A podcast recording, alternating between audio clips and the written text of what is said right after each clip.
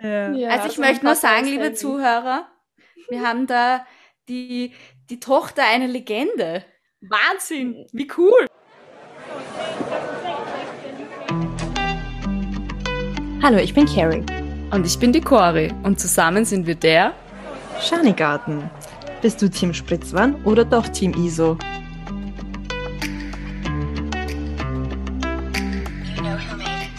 Hallo und herzlich willkommen zu einer neuen Folge von Der Schanigarten. Hallo Carrie. Hallo.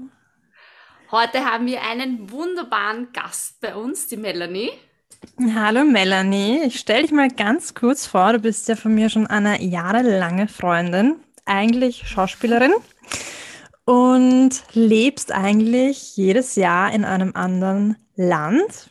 Warum das so ist, wirst du uns heute erzählen, genauso wie Horrornächte, die du beispielsweise in Israel erlebt hast. Also es wird spannend. Ich freue mich extrem, dass du zugeschaltet hast, extra aus Limassol. Ja, Limassol Zypern. Danke für die Einladung auf jeden Fall. Erzähl mal ein bisschen was über dich. Wer bist du? Was machst du? Wieso bist du in Limassol? Also ich bin 26 Jahre alt, äh, aktuell Freelance-Videografin, äh, habe unter anderem, wie du schon gesagt hast, auch Schauspiel studiert und ein Diplom. Ähm, ja, und lebe hier auf Zypern mit meinem Mann, dem Profi-Basketballspieler. Mhm. Und daher weht der Wind, warum du so oft durch die Welt chattest und woanders lebst. Das klingt alles sehr genau. Wo hast du denn schon überall gelebt? Also. Nein, lass, lass die Frage noch bitte. Lass die Frage noch. Ich möchte zuerst die Frage klären, mhm. wo man einen Profi-Basketballspieler kennenlernt. Das der Amerikaner ist. Die Cori sucht gerade. Nein, ich suche nicht. Ich suche nicht. Aber es interessiert mich. Interessiert es mich ist, sehr. Es ist echt lustig, wenn ich das jetzt so erzähle, weil es ist so offensichtlich schon fast. Also ich meine, ich habe ihn im Club kennengelernt, besser gesagt im VIP in Wien. und hätte um zwei Uhr nachts und ja, hätte auch nicht gedacht, dass das dann mein Mann des Lebens wird. Also sehr, sehr interessante oft. Geschichte mit uns. Und, sehr cool. Und er hat aber hat er in Wien gelebt zu der Zeit? Genau, also das war sein erstes Jahr als Profi-Basketballspieler. Und ähm, ja, er war, das war übrigens sein allererstes Wochenende in Wien. Er ist mit seinem Basketballkollegen nach Wien gefahren. Er hat nämlich in Kapfenberg gelebt damals, irgendwo am Land. Das kann man sich das vorstellen, ein Amerikaner zum ersten Mal in Europa. Und er landet in Kapfenberg in der Nähe vom, vom Semmering. Und ja, es war sein erstes Mal in Wien. Und sofort haben wir uns kennengelernt, am ersten Wochenende. Und es war Liebe Sehr auf den cool. ersten Blick? Nicht unbedingt. Wie ging es dann weiter? ähm, also natürlich fand ich ihn interessant und ähm, ja, wollte ihn auch näher kennenlernen, aber für mich war klar, äh, Fernbeziehung No-Go. Darauf habe ich überhaupt keine Lust. Mhm. Und ähm, ich habe eigentlich über Monate versucht, das irgendwie zu umgehen und ihn dann nach seiner Basketballsaison quasi ähm, auf Nimmerwiedersehen zu sagen, hat nicht ganz so gut geklappt, wie man sieht. Ja, aber ist ja schön, ist ja schön. ja, ähm, irgendwann mal so, es wussten irgendwie alle schon vor uns, ähm, dass wir irgendwann mal heiraten werden oder dass das eine ernste Sache ist. Und wir haben beide gesagt, so nein, wir sind wir verstehen uns gut. Ja, wir sind immer wieder mal in Wien, treffen uns, aber ja, das ist, das ist nichts Ernstes. Und ja, heute leben wir zusammen in Limassol und sind verheiratet. Und wie hat das dann funktioniert, wenn er woanders gelebt hat oder wie habt ihr euch da arrangiert? Ja, es war, es war wirklich total schwierig, weil wir uns noch nicht lange gekannt haben und er dann wieder ähm, für ein paar Monate ab nach Amerika ist. Äh, ich habe gerade damals mein Schauspieldiplom gemacht und war auch extrem beschäftigt. Das heißt, es war nicht wirklich, es kam nicht wirklich in Frage, nach Amerika zu fliegen für mich. Und wir dachten, dass er eventuell nach Österreich zurückkommt das hat dann auch nicht geklappt und dann wussten wir einfach nicht, wo landen wir. ähm, wann sehen wir uns wieder, funktioniert das mit der Fernbeziehung und ähm, ja, das war echt eine schwierige Zeit, vor allem weil wir uns noch nicht so gut kannten und noch nicht offiziell in einer Beziehung waren. Und dann seid ihr aber recht schnell zusammengezogen, oder? Ja.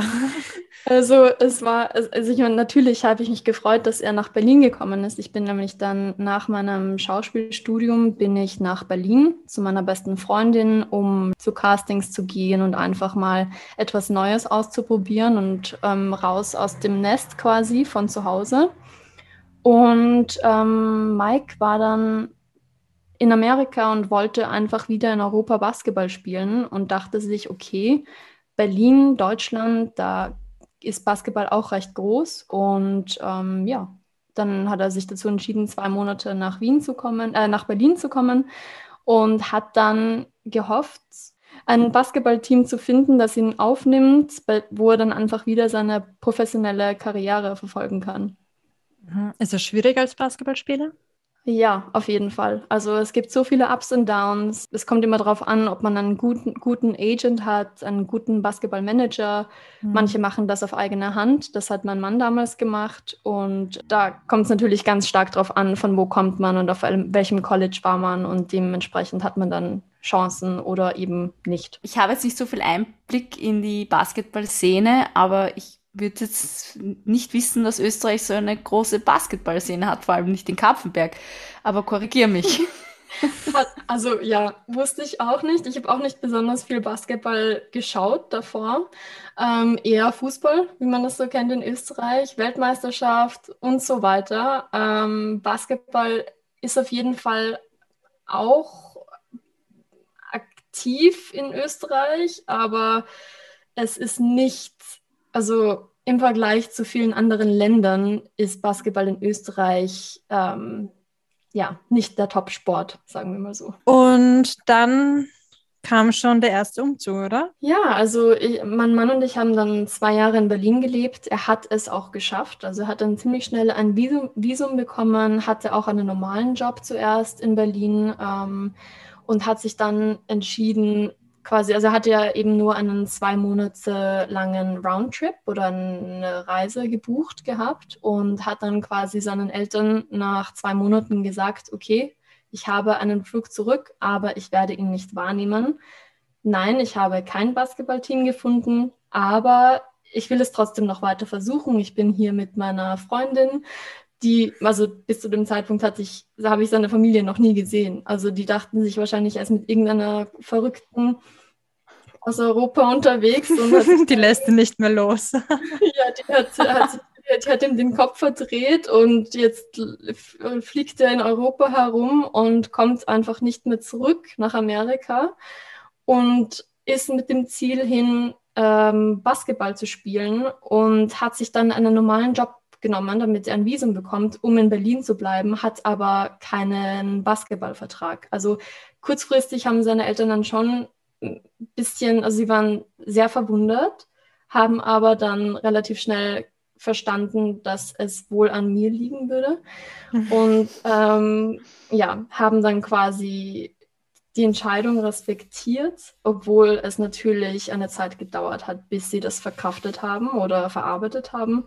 Und ja, dann haben wir zwei Jahre in Berlin gelebt. Mike hat eine ganze Basketball-Saison Saison gespielt und hat dann nach seiner Basketball-Saison seinen nächsten Profi-Vertrag unterschrieben und da ging es dann in die Ukraine. Okay. Wie war das für dich? Puh, also wir haben uns ja eigentlich schon recht gut zu diesem Zeitpunkt in Berlin eingelebt gehabt. Und es war nicht einfach, dann wieder vor dieser Entscheidung zu stehen. Komme ich mit dem mit? Ich meine, das war für mich zu dem Zeitpunkt eigentlich klar, dass ich in Berlin bleibe, weil was mache ich in der Ukraine? Und, also du wolltest ähm, gar nicht mitkommen? Also zu dem Zeitpunkt, wir kannten uns zwei Jahre. Ähm, für mich war aber meine Karriere in dem Fall und einfach mein Leben in Berlin wichtiger, als mit ihm mitzugehen. Mhm. Ähm, unsere Beziehung war da schon sehr gefestigt. Trotzdem war es aber für mich einfach, ich war noch nicht bereit, Berlin zu verlassen. Und ich wusste einfach, also ich konnte mir unter der Ukraine in dem Moment nichts vorstellen und wusste, dass es für mich tausendmal schwieriger sein wird, dort meine eigene Welt aufzubauen und mein, einen Job zu finden und mein eigenes Leben aufzubauen. Und deswegen war es für mich klar in dem Moment, dass ich erstmal in Berlin bleiben werde. Wie alt warst du zu dem Zeitpunkt? Ich glaube 21. Wahnsinn. Ja, also ungefähr 21 und ähm, er hat dann, und er hat natürlich auch gefragt, er hatte nämlich zwei Angebote. Er hatte eines aus, ich glaube, das war irgendwo in der Nähe von Nordrhein-Westfalen in Deutschland. Und das andere Angebot war eben die Ukraine. Und er war unsicher und wusste nicht, okay, natürlich wollte er in meiner Nähe bleiben, nur wenn man sich, wenn man Berlin auf der Karte ansieht und Nordrhein-Westfalen, da liegt auch ein gutes Stück dazwischen. Und ich habe ihm dann gesagt, du, Fernbeziehung ist Fernbeziehung und es wird so oder so mit unseren Jobs nicht möglich sein, uns sehr oft zu sehen in diesem Moment. Ähm, dass ich ihm gesagt habe, hey, nimm das, was dich basketballmäßig am weitesten voranbringt und, und nimm die Liga, die am meisten respektiert ist und etwas, das dich am meisten weiterbringt. Und da habe ich dann einfach ihm dazu geraten, in die Ukraine zu gehen und diesen Weg zu verfolgen. Obwohl du wusstest, dass du nicht mitgehen kannst, eigentlich. Ja, also für mich war natürlich klar, dass ich in Besuchen kommen werde. Ähm, ich hätte auch nicht gedacht, dass ich jetzt mal spontan Urlaub in der Ukraine mache, aber in dem Fall war es für mich natürlich auch interessant, dieses Land mal anzusehen und ähm, neue Erfahrungen zu machen. Und für ihn war, er war einfach dankbar, dass ich ihn mit dieser Entscheidung unterstützt habe und ähm, ja, einfach da ihm quasi das Go gegeben habe, dorthin zu gehen. Und das, wir wussten einfach zu dem Zeitpunkt, Fernbeziehung funktioniert bei uns. Ja, es ist nicht lustig, aber wir haben, wir sind eigentlich in einer Zeit, wo er ähm, aus Wien weg ist und diese sechs, sieben Monate waren das, wo wir uns kein einziges Mal gesehen haben. Da sind wir eigentlich, anstatt ähm, weiter auseinander zu wachsen, viel stärker zusammengewachsen und haben uns einfach durch dieses tägliche FaceTimen viel besser kennengelernt. Und ab wann war der Zeitpunkt, wo du für dich entschieden hast, du nimmst quasi sein Leben an und, und ziehst mit ihm mit? Und steckst deines zurück? Ja, das war eine extrem schwere Entscheidung. Ähm, ich wusste aber schon, vor dem ich nach Berlin gegangen bin, dass Berlin eine coole total verrückte und wilde Stadt ist, dass ich aber mir nicht vorstellen kann, für mein Leben dorthin zu ziehen, also mein Leben lang dort zu leben und ähm, wusste von Anfang an, dass das vielleicht ein, zwei Jahre sein werden, die ich dort verbringe. Und ich wusste, ab einem gewissen Zeitpunkt wird der Punkt kommen, wo ich einfach ähm, genug habe von Berlin oder genug von meinem Job und genug von dem ganzen Chaos. Und ihr müsst euch vorstellen, also ich hatte meine beste Freundin in Berlin. Berlin ist eine coole Stadt. Jeder will aktuell nach Berlin. Berlin generell. Also ich war zum Beispiel lustig auch. Ähm, ich war zum ersten Mal in Berlin ähm, mit Carrie. Ja, Wirklich? voll. Zum Drake-Konzert. Ja, genau. Wow. Und das hat mir damals, es war einfach so eine tolle, ja.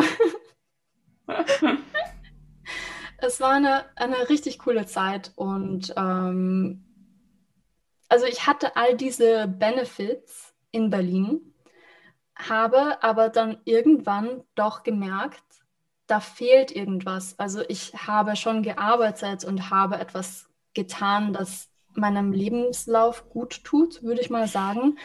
Trotzdem war da einfach, ich habe keine Leidenschaft empfunden. Also es mhm. war nicht das, was ich machen will, es war nicht das, was ich machen wollte zu dem Zeitpunkt. Und es war gerade einfach nur ein Mietenbezahler, sagen wir es mal so, obwohl, obwohl ich viele Benefits hatte. Ähm, habe mich aber dann dazu entschieden, ähm, zu kündigen, weil ich einfach da hat mir etwas gefehlt und ein großer Teil von dem, was mir gefehlt hatte, war Mike. Und dann habe ich mich einfach für die Liebe entschieden. Hm. Ja, das, das ist wirklich, das ist schön. Das klingt so extrem kitschig. Das ist auch kitschig, aber schön kitschig. Klingt wie in einem Hollywood-Film. Ja, also es klingt total verrückt, aber ich, ich bin dann da gestanden und habe mich gefragt, okay, was ist mir wichtig in meinem Leben? Bin ich mehr ein Karrieremensch oder bin ich ein Familienmensch? Und natürlich kann man beides gut kombinieren, aber in meinem Fall musste ich eine Entscheidung treffen. Mache ich Karriere in Berlin? Versuche ich in einer großen Firma aufzusteigen und ähm, ja, einfach weiterhin gut verd zu verdienen und entscheide ich mich für diese Sicherheit? Oder entscheide ich mich für den Mann meines Lebens, mit dem ich mal eine Familie haben werde oder hoffentlich haben werde. Und ähm, für mich war es einfach klar, die Liebe und Familie in meinem Leben ähm, ist für mich wichtiger, als äh, in irgendeinem Büro die Karriereleiter aufzusteigen. Und ja, dann habe ich gekündigt und bin in die Ukraine. Da sieht man wieder, dass Geld nicht alles ist und ja wenn, wenn sowas dann dazwischen kommt, man wirklich so denkt, nein, es ist mir jetzt mehr oder weniger wurscht, wie ich mein Geld verdiene. Es ist mir wichtiger, den Partner an der Seite zu haben, den ich liebe und mit dem Zeit zu verbringen. Mhm. Und sei es, ich verdiene wirklich nur so viel, dass ich gerade über die Runden komme. Mhm. Ja, Vor allem, man absolut. muss ja auch dazu sagen, ähm, die Melanie, es war ja ihr großer Traum eigentlich, Schauspielerin zu sein. Und deinen eigenen Traum da so auf die Seite zu legen wegen deinem Partner, das ist halt, das muss echt Liebe sein. Ähm, ich habe ja auch, ähm, seitdem ich fünf Jahre alt war, mit meinem Papa im Studio teilweise Werbesprecherjobs gehabt und ähm, im Studio zu sein, das macht mir auch extrem viel Spaß. Dein Papa und, war da ja auch extrem bekannt, gell? Und richtig gut. Genau. Mr. Universum oder Mr. Helmi. Genau. Oh, voll cool! Ja. Oh, ist das cool. Ja. Ja, also ich also möchte nur sagen, liebe Helmi. Zuhörer, wir haben da die, die Tochter einer Legende.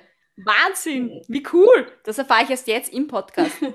er ist auf jeden Fall immer noch eine Legende, ähm, auch wenn Absolut. ich heute noch eben, wie man merkt, über Helmi spreche oder so.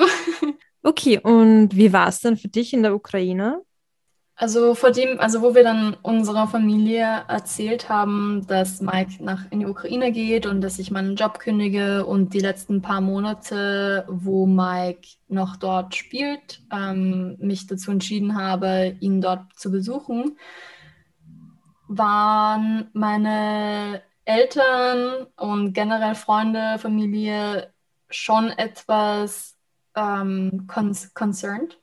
Mhm, ähm, besorgt. Besorgt, weil natürlich hört man von dem Konflikt Russland-Ukraine, hat man damals auch schon gehört, nicht so, es war nicht so aktiv und die Gefahr, dort im Land zu sein, da gab es auch Tourismus zu dem Zeitpunkt und alles. Also das war nicht so extrem, aber trotzdem hat man von dem, also war, war man sich dessen bewusst, mhm. von dem Konflikt. Und das war natürlich eine Entscheidung, die trotzdem ein gewisses Risiko ähm, mit, sich bringt. mit sich bringt. Aber hast du ja. damals direkt etwas davon noch bemerkt im alltäglichen Leben oder? Am Anfang nicht. Also ich bin dann dort angekommen. Ich, also es war total lustig, weil wir haben in der Ukra Ukraine in Saporozhye gelebt. Und ähm, es war total verrückt, weil das war so ziemlich der kleinste Flughafen, den ich jemals gesehen habe. Äh, die Koffer wurden durch eine Tür quasi so gut wie reingeschmissen in den Raum. Ähm, Besucher hatten einfach, die konnten da einfach rein. Also die Leute haben sich begrüßt und gleichzeitig wurden unsere Koffer herumgeschubst und geschoben und geworfen. Es war total wild. Also ich bin, so, so war meine erste Erfahrung, dort anzukommen. Natürlich Sprache habe ich nicht verstanden. Und das Erste, das mir aufgefallen ist dort, dass es echt günstiges Essen und Kaffee gibt. Generell die Energie in der Stadt war echt angenehm.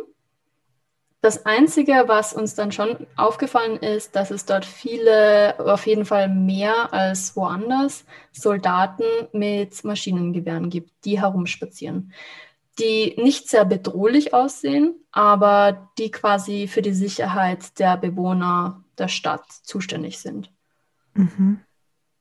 Also das war am, also am Anfang war das natürlich schon erstmal ein Schock, weil das kennt man aus Wien gar nicht.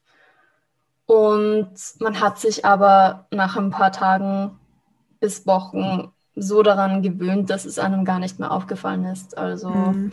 Abgesehen davon hat man von dem Konflikt nichts gemerkt und ähm, dadurch, dass wir eben auch mehr im Landesinneren waren, ähm, waren wir auch weg von diesen Grenzgebieten, wo eben die ähm, Situation ein bisschen aufgeheizter ist.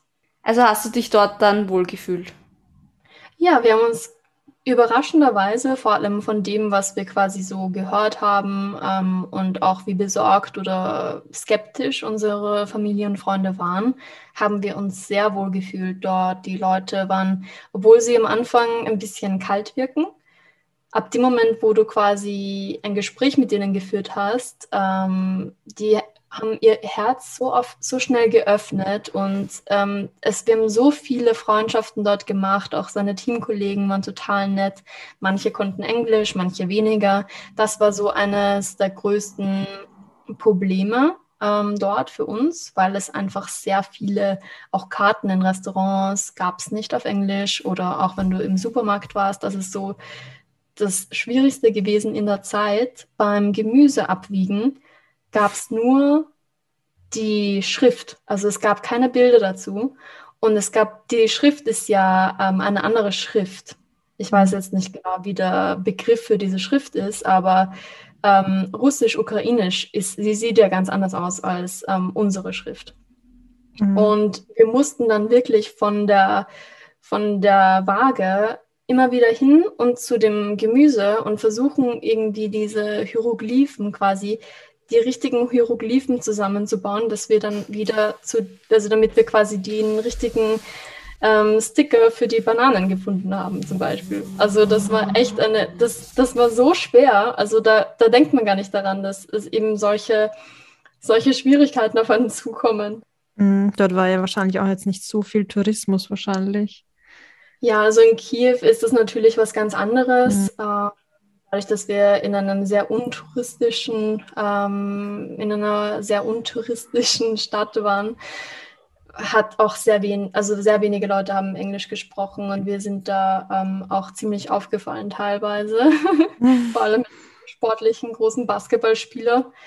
Da, die Stadt war auch nicht besonders groß, also ähm, es war dann schon bald klar, wer wir sind. Im Dorf. Ja, aber total. Also auch die Mutter von dem von Mikes Teamkollegen war ein Engel. Die konnte zwar kein Englisch, aber die hat dann nach einer Zeit Mike wirklich ins Herz geschlossen und ähm, hat ihm dann für ähm, Road Games, also Auswärtsspiele, immer quasi so eine Art ähm, Lunchpaket gemacht, weil das hat sie immer, sie hat immer Sandwiches und ähm, Snacks und Jause vorbereitet für ihren Sohn und hat dann angefangen, das Gleiche auch für Mike zu machen. Und der hat dann immer einen Sackerl bekommen mit, mit Snacks und ähm, einem Sandwich drinnen. Das war total. Süß. Ah, das ist aber süß. Ja. Extrem. Aber du meintest, ihr habt viele Freundschaften geschlossen. Hast du mit denen noch Kontakt oder wo wohnen die jetzt? Wie geht's denen? Ja, ich habe immer noch eine Freundin dort, die ähm, recht gut Englisch gesprochen hat. Die hat jetzt auch im Januar ein Kind bekommen. Und äh, mit der habe ich immer wieder Kontakt und genauso wie viele Fans von Mikes Basketballteam, die folgen uns alle noch auf Instagram und ähm, kommentieren und liken und schreiben immer wieder etwas auf Russisch oder Ukrainisch und wir müssen es dann immer extra übersetzen lassen und so. Aber total lieb und ähm, die schreiben auch heute noch, obwohl es schon einige Jahre her ist, wie sehr sie uns vermissen und dass wir wieder zurückkommen sollen, dass das Basketballteam Mike vermisst und ja, also es ist einfach ein extremer Zusammenhalt dort gewesen. Leben die aber jetzt noch dort? Genau, die, die leben aktuell dort. Also es war für uns in den letzten Monaten nicht leicht zu wissen, dass ähm, unsere Freunde und die lieben Menschen, die sich damals auch wirklich gut um uns gekümmert haben und uns wirklich alles getan haben, damit wir uns wohlfühlen, dass die dort noch sind. Ähm, es ist wirklich schwer zu wissen, dass man so wenig tun kann. Man kann ihn, man kann sie nicht in Sicherheit bringen. Ähm, also ich versuche immer wieder mal ähm, natürlich zu schreiben und ich melde mich immer wieder, nur ich weiß eben aus eigener Erfahrung, wenn man in so einer Situation steckt oder in einer ähnlichen Situation, dass man einfach so viel im Kopf hat und da ist die Frage, wie geht es dir schon fast? schon fast lächerlich, weil es sehr klar ist, dass es ihnen nicht gut geht in dem Moment. Und ich versuche das dann immer ein bisschen umzuformulieren und frage, einfach, ich denke oder sage einfach, ich denke an dich, ähm, gibt es irgendwas, was ich machen kann oder ähm, versuche einfach über Positives zu sprechen, also einfach an schönere Zeiten zurückzuerinnern und einfach ein bisschen Revue zu passieren, wie schön die Zeit zusammen war in der Ukraine. Und wir versuchen auch vieles zu posten ähm, von unserer Zeit in der Ukraine und versuchen einfach so ein bisschen zu Support zu zeigen. Mhm. Ähm, ja. Okay, aber Sie bleiben im Land quasi. Ja, das ist ja ähm, leider echt schwierig, weil ähm, unser, also Mikes alter Teamkollege, der, also Männer dürfen das Land nicht verlassen. Mhm. Und die, also da ist natürlich diese extrem schwierige Entscheidung, also lasse ich jetzt meine Familie oder meine Frau, meine Kinder nach, ähm, ich weiß nicht, Rumänien oder ähm, in die angrenzenden Länder ähm, fliehen? Und ist man dann getrennt oder bleiben, bleibt einfach die ganze Familie zusammen, aber man ist weiterhin eben in Gefahr? Und das ist eine, wahrscheinlich eine der schwierigsten Entscheidungen, die eine Familie aktuell dort treffen muss. Mhm. Und ähm, der hat vor einigen Wochen seine Frau mit seinen zwei kleinen Töchtern äh, nach Rumänien geschickt. Ach, Halleluja. Ja, also das ist für uns so, oh, es ist, wir hoffen einfach nur immer wieder was von ihnen zu hören. Und ähm, auch meine Freundin mit ihrem Neugeborenen, Neugeborenen zum Glück, also in den Städten, wo sie sind, da ist es nicht so extrem wie in anderen Gebieten. Aber trotzdem natürlich kriegt man ganz viel davon mit und man kann auch nicht sagen, dass sie, obwohl es nicht so extrem ist wie vielleicht in Kharkiv oder so, dass man dann deswegen sicher ist. Und mhm. ähm, man sieht ja auch in den Nachrichten, dass, dass die Truppen immer wieder fortschreiten und fortschreiten. Und wir versuchen die Nachrichten zu verfolgen. Trotzdem versuchen wir aber auch irgendwie ein bisschen Abstand davon zu halten, weil es uns einfach emotional extrem beeinträchtigt aktuell und äh, man kann einfach leider so wenig tun. Mhm. Wie lange seid ihr jetzt äh, schon weg von der Ukraine? Ähm, in der Ukraine waren wir vor vier Jahren, will ich sagen, drei Jahren. Also wir haben letztes Jahr in Israel gelebt und das Jahr davor waren wir in Frankreich. Das heißt, vor ungefähr drei Jahren ähm, waren wir okay. in der Ukraine. Und du meintest, also ihr wart ja danach, wart ihr in Frankreich, richtig? Genau, danach haben wir in Lille, Frankreich gelebt und es war wunderschön. Ähm, du meintest aber, du verstehst die Freunde in der Ukraine und hast so ein bisschen Mitgefühl und weißt, wie die Situation ist. Ja. Weil, erzähl mal, du warst ja dann in Israel. Genau, also nach Frankreich sind wir dann nach Israel, also nach Tel Aviv ähm, gezogen. Im Sommer ist immer Off-Season, also da warten wir dann immer auf die nächsten Angebote und ähm, September, Oktober ist dann meistens die Zeit, wo wir in das nächste Land ziehen.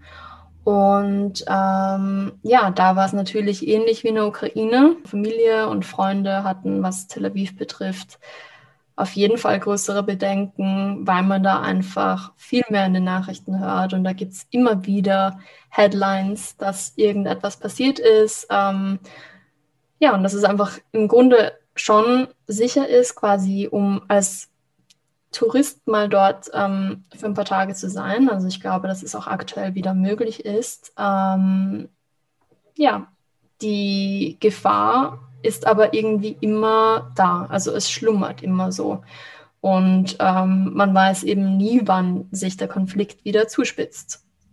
Und wir haben Davon. eben dann, wo wir nach Tel Aviv gegangen sind, gehofft, dadurch, dass seit 2014 nichts mehr war oder eben keine großen oder schlimmen, kein extremer Konflikt, der sich zugespitzt hat seit 2014, dass wir relativ sicher sind dort. Und ähm, ja, ich muss sagen, wir haben uns sogar gefreut, nach Tel Aviv zu gehen.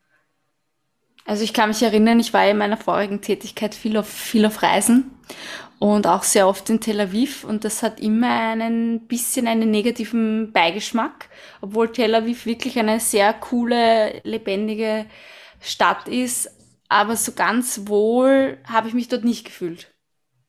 Ja, also wir hatten, muss ich sagen, auch ein etwas mulmiges Gefühl, wo wir nach Tel Aviv geflogen sind, weil wir eben wirklich nicht wussten, wie schlimm ist es wirklich oder wie sicher sind wir wirklich. Ähm, das kann einem eben, das ist immer so eine unsichere Sache und das kann einem auch keiner genau sagen. Also viele Leute, die dort wohnen, meinen, man ist sicher. Ähm, eben Leute aus anderen Ländern sagen, es ist kein sicheres Land oder eben, also es ist echt wirklich schwer zu sagen, ob man jetzt sicher ist oder nicht. Und ähm, für mich hat Tel Aviv aber immer interessiert und ich wollte einfach auch irgendwie offen für diese Erfahrung sein. Und ähm, wir sind dann eben dort angekommen und es, ich habe mich sofort wie zu Hause gefühlt. Also ich habe mich so wohl in diesem Land gefühlt. Es war wie, als wäre da eine irgendeine Magie in der Luft. Also es, es klingt so verrückt, aber ich, ha, ich bin dort angekommen und habe mich sofort wohl und sicher gefühlt es, ich, ich, ich denke so oft daran, wie ich das beschreiben kann oder warum ich glaube, woran es liegt. Und es fällt mir so schwer zu sagen. Ähm, ich bin nicht religiös aufgewachsen oder erzogen worden. Ich war auch ähm, fast nie in der Kirche, habe, bin aber spirituell auf jeden Fall. Und ähm, es ist ja doch ähm, historisch gesehen ein sehr ähm, spirituelles Land oder da, mhm. da ist einfach viel passiert in der Geschichte. Ja. Und ich weiß nicht, was es ist, ob es einfach dieser starke Glaube der Menschen ist oder ob da wirklich was in der Luft ist. Aber ich weiß, ich weiß es wirklich nicht. Ich kann es nicht erklären, aber ich bin dort angekommen und ich habe mich einfach angekommen gefühlt. Und mein Mann und ich sind dann direkt, also es war auch in der Corona-Zeit, also ich musste dann 14 Tage in die Quarantäne. Und ich habe dann einfach entschlossen, bevor ich jetzt zu Hause 14 Tage lang sitze, fahren wir mit dem Auto einfach noch einmal den, die Strandpromenade entlang. Und ähm, nach so viel Kälte und so viel Corona und Lockdowns und alles, ähm, und dann plötzlich sitze ich da im Auto und fahre beim Tel in Tel Aviv am Strand entlang. Und das hat mich so emotional berührt ich kann auch bis heute nicht erklären, warum das so war, aber ich habe einfach plötzlich total angefangen zu weinen, weil ich einfach mich so, so ein volles Gefühl von Glück hatte, dort angekommen zu sein. Wie lange war der dort? Acht, neun Monate. Aber wir sind früher zurück, oder? Äh, nein, sind wir nicht. Also wir ah, wollten, wir wollten früher zurück. Ähm, zu dem Zeitpunkt, wo es diesen Konflikt in Israel gab, waren wir dort. Und ähm, man denkt ja immer, ja, Worst-Case-Szenarien, das wird schon nicht passieren. Und es war doch so lange Frieden und da wird schon in der Zeit, wo wir jetzt dort sind, da wird schon alles gut gehen. Man versucht immer so an das Gute zu glauben und einfach immer zu denken, okay, das schlimmste Szenario, Szenario, das passieren kann, das wird nicht kommen. Und in unserem Fall war es dann aber leider so, dass sich ähm, diese Situation extrem zugespitzt hat in Jerusalem. Und da hieß es dann, ach ja, das ist in Jerusalem, das ist echt schade. Wir wollten auch gerne nach, ähm, nach Jerusalem ähm, fahren, um uns eben dort ähm, die Stadt anzuschauen. Und dann haben wir von dem Gefühl, enttäuscht zu sein, dass es quasi jetzt aktuell nicht möglich ist, für uns nach Jerusalem zu fahren, hat sich das dann innerhalb von einer Woche so gewendet, dass wir dann plötzlich unter Raketenbeschuss waren und standen und ähm, ja, wir Nächte im Bunker verbracht haben. Das habe ich eben auch dort gemerkt, wo ich eben quasi dann dort gelebt habe mit meinem Mann und ich dann in den Medien verschiedene Seiten, verschiedene Geschichten gehört habe, verschiedene Headlines, ähm, wo dann quasi pro Israel oder pro Palästina und ähm, Seiten wurden eingenommen. Jeder hat quasi seine Meinung dazu gegeben. Und für uns als Zivilisten in Israel, ich bin im Bunker gesessen und habe mir genauso wie ich mir Sorgen über mich und die Leute um mich herum Sorgen gemacht habe, habe ich mir einfach extreme Sorgen um die Leute, um die Zivilisten im Gazastreifen gemacht, weil das die Leute sind, die am meisten davon von der ganzen Situation leiden und ähm, die meisten ähm, Schicksalsschläge erleiden. Also es war natürlich echt schwierig für mich in der Situation die Nachrichten anzuschauen, ähm, weil ich erstens mental teilweise nicht die Stärke dazu hatte. Ich war auf jeden Fall traumatisiert von den ganzen Ereignissen. Ähm, wir haben wirklich Nächte im Bunker verbracht, waren unter extrem starken Raketenbeschuss. Und viele Leute sagen ja, ja, in Israel, da gibt es ja den Iron Dome, da ist man ja sicher. Genau. Ähm, ganz so ist es leider nicht. Also ähm, ja, es beschützt die Zivilisten, es beschützt die Einwohner Israels von den meisten Raketen. Dennoch ist es so, dass Raketen und Raketenteile landen. Und ähm, was ich natürlich, was für mich schwierig war zu wissen, war natürlich, dass wir quasi mehr oder weniger sicher sind. Wie wir dann gemerkt haben, sind wir auch gar nicht so sicher gewesen, wie alle gesagt haben.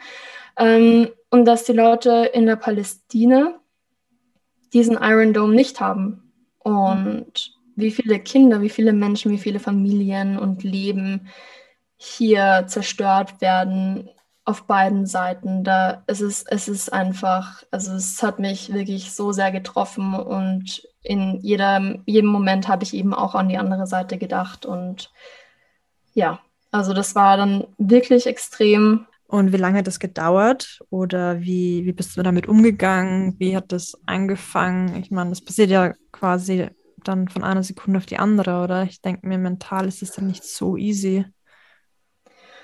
Ja, also es waren extrem, extrem, eine extrem schwierige Situation, vor allem weil man ja für Leute, die aus Wien kommen, das ist komplettes Neuland. Also mit so einer Situation hatte man noch nie etwas zu tun. Ähm, man hat sich immer in Sicherheit gewogen und ähm, plötzlich kriegen wir Anrufe von ähm, Mikes Team und plötzlich heißt es, hey, ähm, wenn, wenn da jetzt eine Sirene losgeht, dann bitte schaut, wo der nächste Bunker ist und das ist ernst und ihr müsst dann laufen. Und du stehst da in deiner Wohnung im wunderschönen Israel, schaust auf die Vögel, die vorbeifliegen und zwitschern, die Palmen, die Sonne und denkst dir einfach, warte mal, das, das kann doch jetzt gerade nicht passieren. Das, ist das gerade wirklich, ist es gerade wirklich Realität? Und wir haben dann auch natürlich unsere Familien angerufen und jeder hat auch gemeint, ja, das ist wahrscheinlich dann in den Grenzgebieten, das kommt wahrscheinlich alles nicht nach Tel Aviv. Ähm, macht euch keine Sorgen, ihr seid schon sicher. Schaut einfach, dass ihr in den Bunker kommt, sobald eine Sirene, ein Alarm losgeht. Hattet ihr einen Bunker bei euch? Wir hatten einen sozusagen einen Safe Room. Der war nicht im Keller. Ähm, es war aber ein quasi das Schlafzimmer unserer Nachbarin einen Stock tiefer, ähm, ein Stahl Raum. Und mhm. dieses Schlafzimmer war eben rundum gesichert. Oder ja, auf jeden Fall wurde uns das gesagt. Man weiß, Wahnsinn. das ist es ja. Also wir, wir, wir waren, uns wurde gesagt, okay, unsere Nachbarin hat einen, hat einen Raum aus Stahl, einen gesicherten Bunkerraum in ihrem Schlafzimmer, aber gleichzeitig war das Schlafzimmer im ersten Stock woher weiß ich, wie sicher dieser Raum ist und wo wäre der nächste Bunker? Das Problem war aber, dass wir 90 Sekunden Zeit hatten vom Anfang der Sirenen, bis wir, also bis die Raketen gelandet wären. Das heißt, wir hatten, also wir haben die Sirenen gehört Und wir hatten 90 Sekunden Zeit, in den Bunker zu laufen. 90 Sekunden sind sehr, sehr wenig. Vor allem, wenn man wohin laufen muss, im Stress mit, wie kann man schon sagen, Todesangst. Und wir sind dann quasi, also wir haben das quasi dann einfach akzeptiert, dass es angeblich dieser sichere Raum ist, obwohl er im ersten Stock ist, wo wir uns schon ähm, unsere Bedenken hatten, aber das war eben der nächste sichere Raum. Und da sind wir dann immer, wenn die Sirenen losgegangen sind, oft mehrmals am Tag, mehrmals in der Nacht runtergelaufen, so schnell wie wir konnten. Und ähm, ja, haben einfach gehofft, dass erstens uns nichts trifft und zweitens sollte es treffen, dass der Raum standhält. Wow. Wahnsinn. Ich bin ein bisschen sprachlos gerade. Mhm.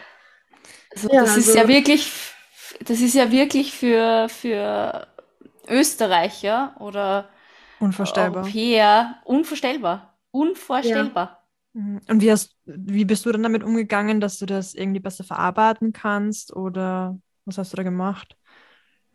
Ja, also es war, ich muss echt sagen, es war so schwer in dieser Zeit etwas anderes zu machen oder sich abzulenken. Vor allem, weil man immer auf dem Sprung war. Man hat immer versucht, mit einem Ohr oder mit beiden Ohren, egal was man gemacht hat, immer zu hören. Jedes kleinste Geräusch war, hat Gefahr bedeutet für uns, obwohl das teilweise vielleicht nur ein Motorrad war oder so. Aber wir haben in allem Sirenen, in allem haben wir Explosionen gehört und ähm, wir haben sogar mit unseren elektrischen Zahnbürsten haben wir uns abwechselnd, haben wir abwechselnd Zähne geputzt, weil wir Angst hatten, dass wir durch diese Vibration von der Zahnbürste die Sirene nicht hören. Also das waren tagtägliche Situationen, wo man einfach, also hätte man gerne gemacht, aber ähm, ging halt nicht. Oder auch Sachen wie Duschen. Stell dir vor, du stehst in der Dusche und die Sirene geht los das sind einfach, also wir haben die schnellsten Duschen, also so schnell geduscht wie zu dem Zeitpunkt habe hab ich, glaube ich, nie, noch nie davor und danach auch nie wieder. Hm. Wie war das aber bei, für dich dann oder für euch in der Nacht? Konntet ihr da gut schlafen oder kommt man dann irgendwie in diese Tiefschlafphase? Das stelle ich mir auch besonders schwierig vor. Es war, es war extrem, es war es ist so unglaublich. Also ich habe auch damals, ähm, beziehungsweise seit 2016 schreibe ich Tagebuch oder besser gesagt, ich schreibe nicht täglich, ich würde gerne, aber ich vergesse immer wieder drauf und manchmal passiert so viel im Leben, dass man einfach nicht hinterherkommt mit dem Schreiben.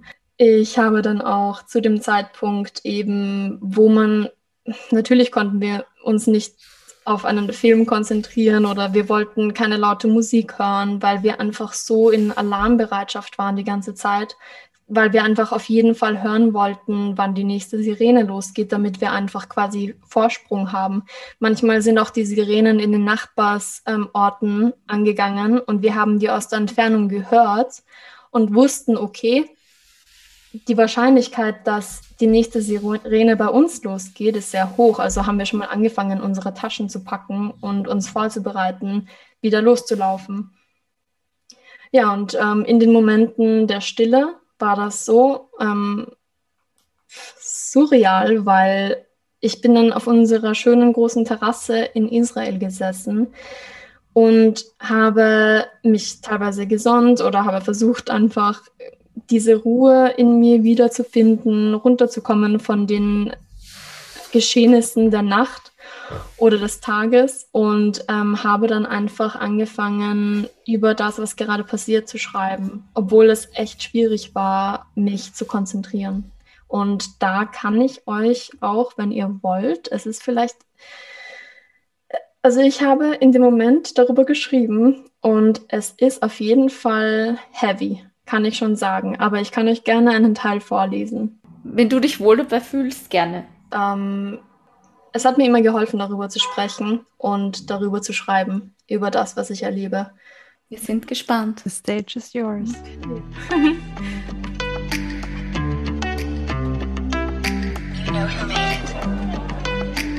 Das war Teil 1 von Melanies Geschichte. Nächste Woche Montag nimmt sie ihr Tagebuch in den Scheinegarten mit und erzählt hautnah ihre Gedanken, Gefühle und Erlebnisse zwischen Raketen, Entscheidungen und Freunden. Teil 2, Life aus Limassol, ist wirklich nichts für schwache Nerven. Hier haben wir eine kleine Triggerwarnung für euch. Solltest du diesbezüglich schlechte Erfahrungen haben, raten wir dir, diese Folge nicht anzuhören, beziehungsweise nicht alleine anzuhören. Also ihr dürft jetzt schon super gespannt sein auf die nächste Folge, weil diese Tagebucheinträge von Melanie sind wirklich, wirklich ein Wahnsinn und man kann sich da so richtig hineinfühlen. Also wir freuen uns schon sehr, wenn ihr nächste Woche wieder einschaltet und wünschen euch bis dahin eine schöne, tolle, spannende Woche. Bussi, Baba. Wir freuen uns auf euch. Ciao.